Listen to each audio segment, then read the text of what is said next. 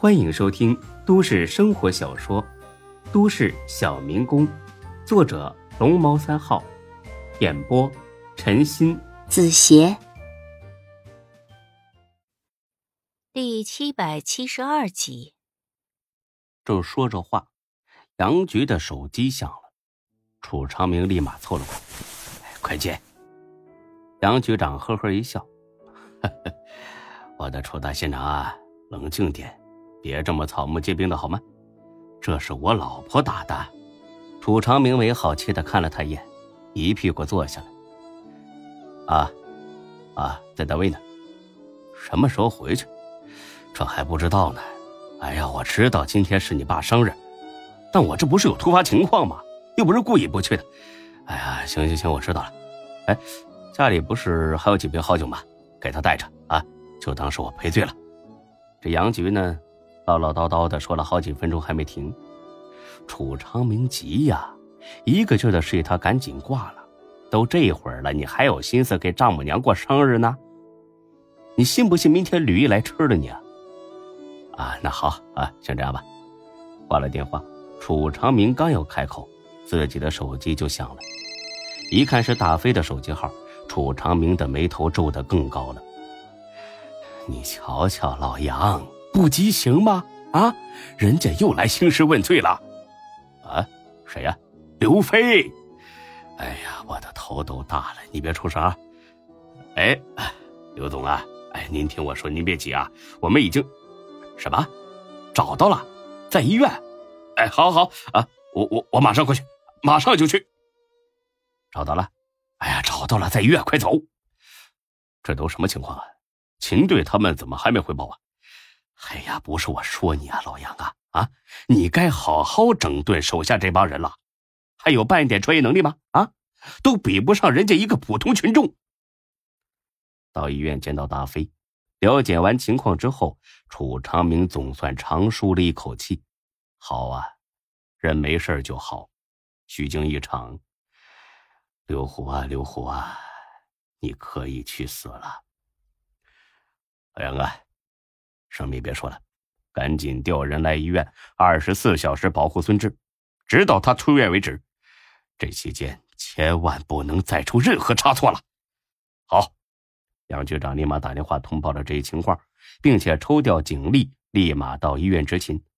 安排好了这些，他又有新疑问了。呃，刘总啊，你能不能详细的跟我说说是怎么发现孙志的呀？哦，行。我呢，开车往山里走，啊，然后就发现有辆车陷沟里了。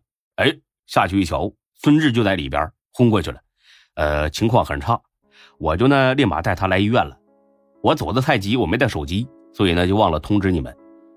哦，这样啊，这么说你还不了解孙志被绑走之后都发生了什么，是吧？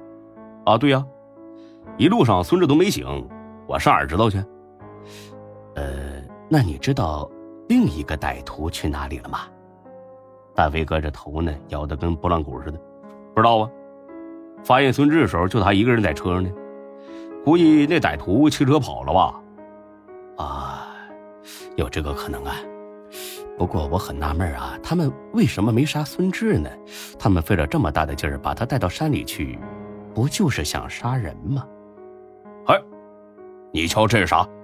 说着呢，大飞把刘虎那把枪拿了出来，那把枪用塑料纸包好了。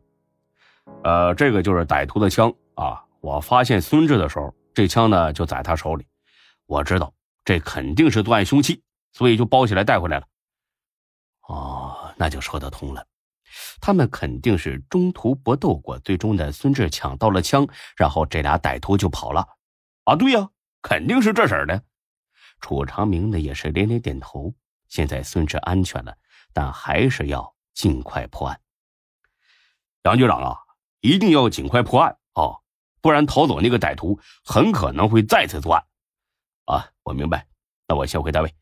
呃，刘总啊，枪就交给我吧。哎，行。等杨局长一走，魏西山问了一句：“不是两个歹徒吗？怎么成了一个了？”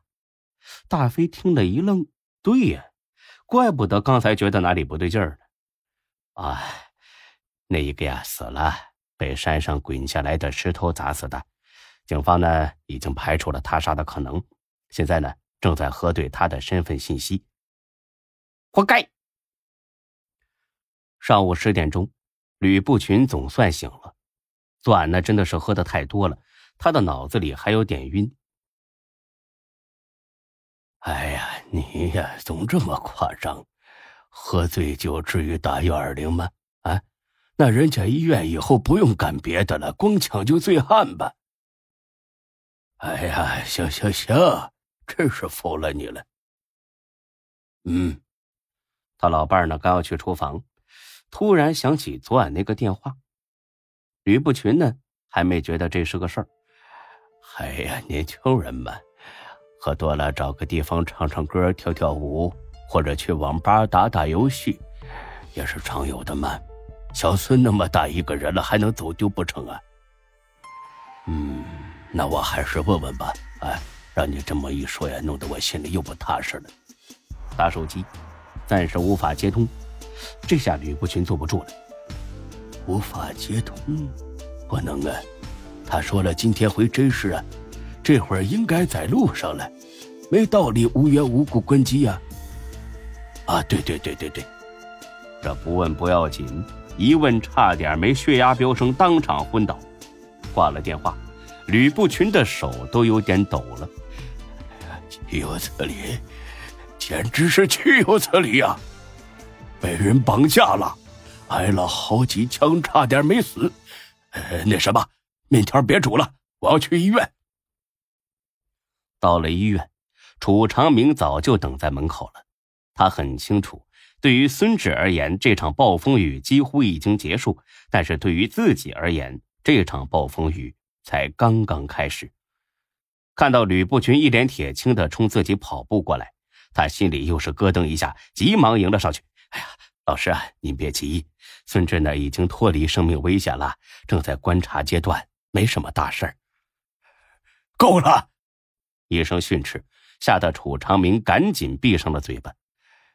没什么大事，是不是非得死了人才算大事啊？啊！这么多年的书你是白读了，亏你说得出这种话。我让你一定照顾好他们，你就是这么照顾的。老师啊，事发突然，谁也没想到他会遇上绑架我。你闭嘴！别人不清楚是怎么回事也就罢了，你自己不清楚吗？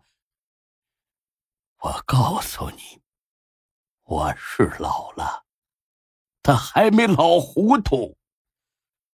听到这话，楚长明有如五雷轰顶，抬头一瞧，吕不群正怒目而视。他和刘虎的那点勾当，瞒瞒别人还行，绝对瞒不过吕不群的。坦白，这才是最正确的选择。他相信老师不会毁了自己的。老师。我知道是刘虎干的，但这件事真的跟我无关呐。真的，真的，我就算再混蛋，也不可能指使他去杀人的。